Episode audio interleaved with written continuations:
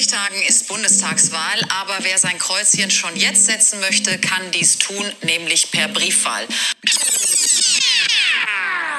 Aber wie funktioniert die Bundestagswahl und warum ist sie so wichtig? Wie läuft das mit der Briefwahl und wofür stehen eigentlich die Parteien? In der heutigen Folge soll es einmal darum gehen, wie die Bundestagswahl und die Briefwahl funktionieren, wofür die Parteien eigentlich stehen und welche Bereiche eigentlich zu unserem Wahlkreis gehören. In der Beschreibung des Podcasts werde ich die Zeiten angeben, wann ich mit einem neuen Thema starte. Gesetzesfall ist, dass euch nur bestimmte Themen interessieren.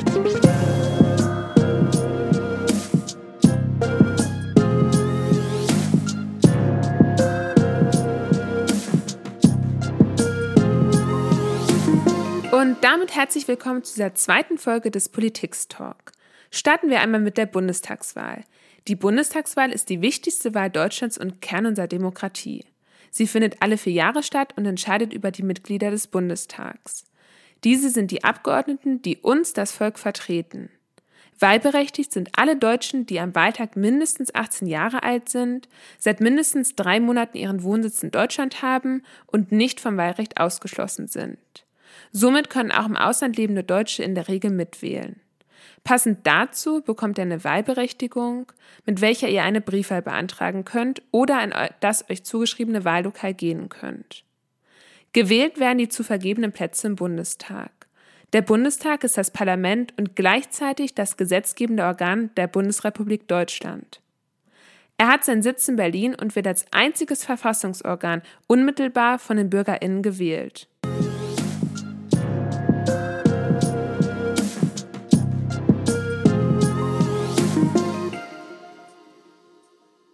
Wie ihr ja sicherlich wisst, habt ihr bei der Wahl eine Erst- und eine Zweitstimme. Dabei entscheidet jede Stimme über 50 Prozent der zu vergebenen Plätze im Bundestag. Mit eurer Erststimme könnt ihr eine Person aus eurem Wahlkreis wählen. In Deutschland gibt es insgesamt 299 Wahlkreise. Die KandidatInnen stellen sich entweder parteilos, also unabhängig von einer Partei zur Wahl, oder sie werden von den Parteien direkt bestimmt. Der Kandidat oder die Kandidatin mit den meisten Stimmen in dem Wahlkreis bekommt ein Direktmandat und kann somit direkt einen Sitz im Bundestag besetzen. Mit eurer Zweitstimme könnt ihr eine bestimmte Partei wählen. Sie nennt sich auch Verhältniswahl und entscheidet darüber, wie viele Sitze eine Partei im Bundestag bekommt, beziehungsweise wie stark diese prozentual im Bundestag vertreten ist. Vielleicht habt ihr in diesem Zusammenhang auch schon einmal von der 5%-Klausel gehört. Diese besagt, dass nur Parteien in den Bundestag einziehen dürfen, die mindestens 5% der Zweitstimme erhalten haben oder in mindestens drei Wahlkreisen ein Direktmandat gewonnen haben. Doch welche Abgeordneten dürfen dann in den Bundestag einziehen? Dies entscheidet eine Landesliste, welche die Parteien vor der Wahl für jedes Bundesland aufstellen.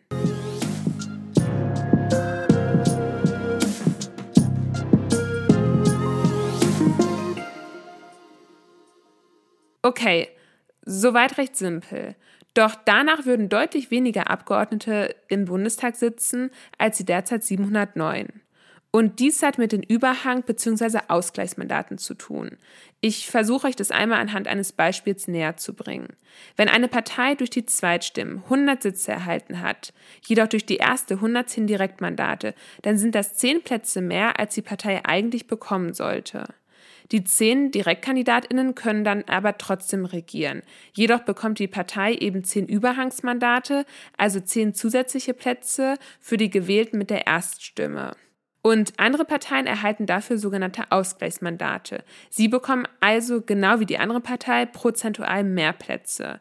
Dies führt am Ende dazu, dass die Platzverteilungen der Erst- und Zweitstimmen im Verhältnis zueinander stehen. Und somit werden letztlich oft deutlich mehr Plätze im Bundestag besetzt.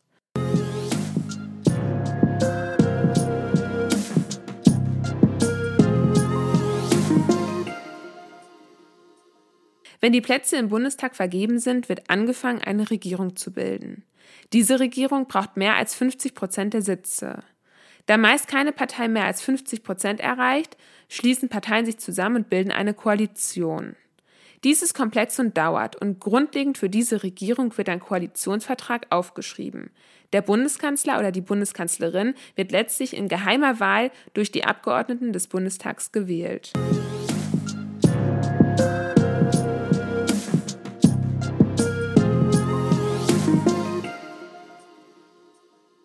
Gerade durch die Pandemie haben schon viele bei der letzten Kommunalwahl die Möglichkeit der Briefwahl genutzt. Und schon 2017 haben 25 Prozent ihre Stimme per Brief abgegeben. Doch wie funktioniert diese? Per Briefwahl abstimmen können grundsätzlich alle Wahlberechtigten und dies seit 2008 ohne Angabe eines wichtigen Grundes.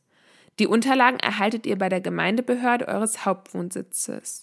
Wenn ihr eure Wahlbenachrichtigung erhaltet, liegt dort ein Vordruck zum Beantragen der Unterlagen bei. Natürlich könnt ihr den Antrag auch schon vorher persönlich oder schriftlich stellen. Ihr könnt aber auch aus dem Ausland per Briefwahl wählen. Dafür sollte der Wahlbrief so früh wie möglich versendet werden. Daneben steht die Empfehlung, Wahlbriefe aus dem außereuropäischen Ausland per Luftpost zu versenden. Die Versandkosten aus dem Ausland müsst ihr selbst bezahlen, innerhalb Deutschlands muss der Wahlbrief nicht frankiert werden. Durch die rote Farbe der Umschläge ist ein solcher Brief auch leicht erkennbar.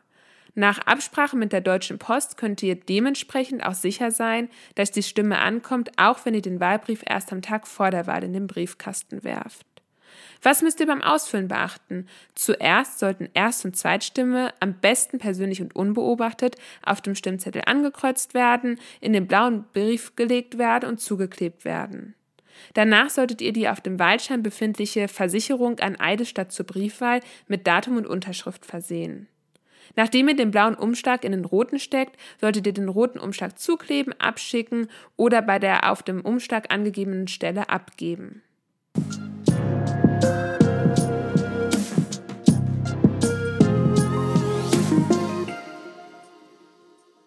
Zuletzt würde ich euch noch gerne ein paar Informationen zu den derzeitigen politischen Parteien geben und möglichen Koalitionsformen, da diese in den Interviews immer wieder thematisiert werden. Dabei möchte ich betonen, dass dies nur Definitionen aus dem Internet sind, die sich aber natürlich an vielen Stellen gleichen. Meiner Meinung nach ist es aber super wichtig, Parteien erstmal nicht nur auf diese Zuschreibungen zu reduzieren, sondern sich auch beispielsweise mit Wahlkampf oder Parteiprogramm auseinanderzusetzen, aber eben auch mit den PolitikerInnen, die für diese Parteien Politik machen und wo beispielsweise deren Überschneidungen und Priorisierungen der Themen liegen. Denn Politik heutzutage ist viel komplexer und undurchlässiger. Die Linke ist eine linke demokratisch-sozialistische Partei in Deutschland. Sie entstand 2007 durch die Verschmelzung der SPD-Abspaltung WASG und der Linkspartei PDS. Parteivorsitzende sind derzeit Janine Wissler und Susanne Henning-Welsow. Die Spitzenkandidaten der Linken sind Janine Wissler und Dietmar Barsch. Assoziiert werden sie in Koalitionen meist mit der Farbe Rot, in Hochrechnungen meist mit der Farbe Violett. Die Partei Bündnis 90 Die Grünen wurde 1993 gegründet und entstand ehemals aus einer Studentinnenbewegung und hat als inhaltlichen Schwerpunkt die Umweltpolitik. Parteivorsitzende sind Annalena Baerbock und Robert Habeck, wovon Annalena Baerbock als Kanzlerkandidatin nominiert wurde. Die Grünen werden meist mit der Farbe Grün in Verbindung gebracht. Die SPD ist die Sozialdemokratische Partei Deutschlands.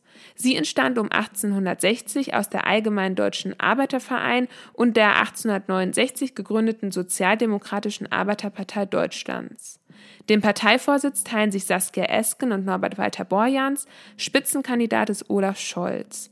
Die SPD hat die Farbe Rot. Die CDU ist die Christlich-Demokratische Union Deutschlands und bildet eine Union mit der Schwesterpartei der CSU, der Christlich-Sozialen Union. Sie wurde 1945 von Konrad Adenauer gegründet und stellt die derzeit amtierende Kanzlerin Angela Merkel. Die Parteiführung und gleichzeitig Kanzlerkandidat ist Armin Laschet. Markus Söder ist Parteivorsitzender der CSU in Bayern. Assoziiert wird die CDU mit der Farbe Schwarz. Bei bundesweiten Hochrechnungen wird die CSU als ein Teil der CDU gewertet. FDP steht für Freie Demokratische Partei und ist somit eine liberale Partei. Sie wurde 1948 von ehemaligen Mitgliedern der Deutsch-Demokratischen Partei und der Deutschen Volkspartei gegründet. Sie werden assoziiert mit der Farbe Gelb. Christian Lindner führt die Partei und ist gleichzeitig Spitzenkandidat. Die AfD betitelt sich als Alternative für Deutschland und ist eine rechtspopulistische Partei in Deutschland mit rechtsextremen Tendenzen. Sie wurde 2013 als EU-skeptische und rechtsliberale Partei gegründet. Spitzenkandidaten der AfD sind Tino Kropalla und Alice Weidel. Die AfD wird in Hochrechnungen mit der Farbe Blau versehen.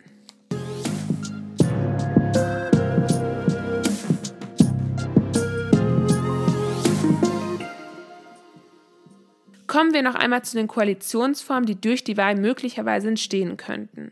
In der derzeitigen Regierung sitzen CDU, CSU und SPD. Mittlerweile gibt es viele schwarz-rote oder rot-schwarze Länderbündnisse. In Nordrhein-Westfalen regieren derzeit FDP und CDU, Ministerpräsident ist Armin Laschet. Das Farbenspiel Rot-Rot-Grün bezeichnet eine Zusammenarbeit der Linken, SPD und dem Bündnis 90 Die Grünen. Mit der Ampelkoalition Rot-Gelb-Grün wird eine regierende Koalition der Parteien SPD, FDP und Bündnis 90 Die Grünen bezeichnet.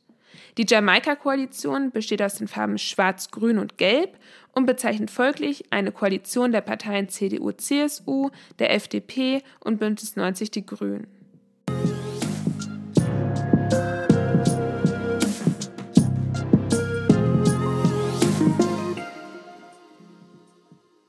Last but not least möchte ich einmal den Bezug zu unserem Wahlkreis herstellen.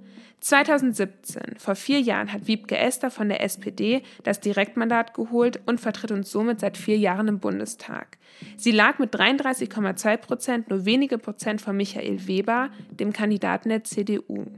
Britta Hasselmann von der Partei Bündnis 90 Die Grünen hat damals 9,63 Prozent geholt. Friedrich Stedmanns von der Partei Die Linke bekam 8,96 Prozent der Stimmen. Die FDP erlangte damals 7,33 Prozent und die AfD 8,16 Prozent. Aber was gehört eigentlich alles zu unserem Wahlkreis? Der Bundestagswahlkreis Bielefeld-Gütersloh II ist ein Wahlkreis in Nordrhein-Westfalen für die Wahlen zum Deutschen Bundestag mit der Nummer 132. Er umfasst die kreisfreie Stadt Bielefeld und die zum Kreis Gütersloh gehörige Stadt Werther. Bis zur Bundestagswahl 2009 hieß der Wahlkreis 133 Bielefeld.